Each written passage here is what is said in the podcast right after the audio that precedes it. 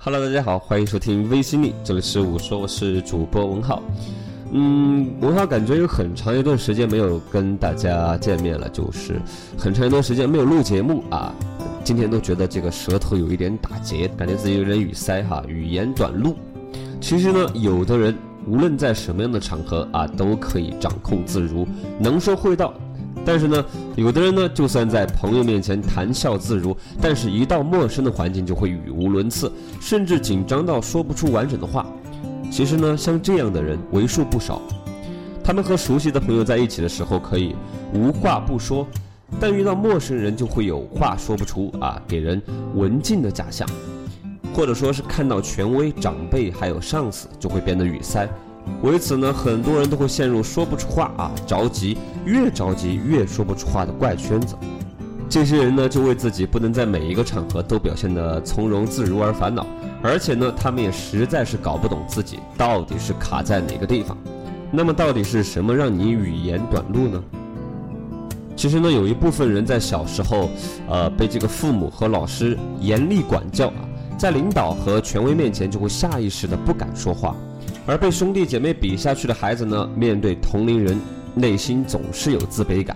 每个人都一定要具备足够的安全感之后，才能够卸下内心的盔甲。还有一些人呢，是一路都被赞美过来的，所以呢，为了获得别人的认可，他习惯于让自己不说则已，一说就让人挑不出错来。给自己这么高的标准呢，执行起来难免有些闪失。只要一次啊被人纠错或者说是嘲笑。那么他下次就积累了紧张的因素，为说话人为的制造很多心理障碍。大部分人都会在成长的过程里边自我修正，分辨出哪些时候可以说什么，哪些时候不能说什么。但是总有一部分人把对他人的防御埋藏在潜意识里边，他们的意识希望和他人交流顺畅，但是潜意识总是发出祸从口出的刹车声。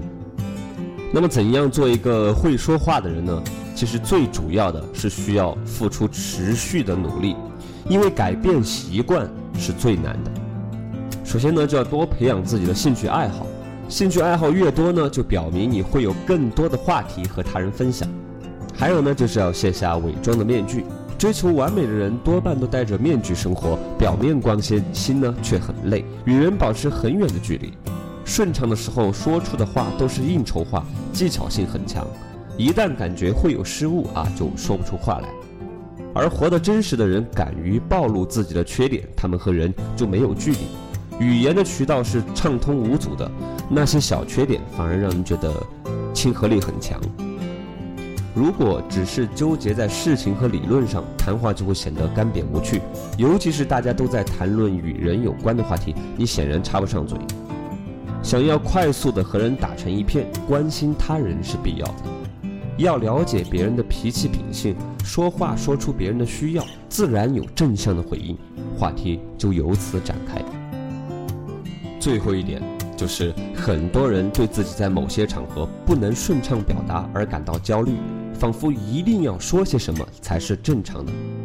其实这种非要怎样的本身啊，已经给语言交流制造了障碍。很多场合其实更需要理解性的倾听者，尽管你不说话，但是你的姿态、表情和眼神充满了关注和理解。这样无声的行为比话语更能够达到有效交流的目的。好了，今天节目就到这儿，这里是我说我是主播文浩，我们下期再见。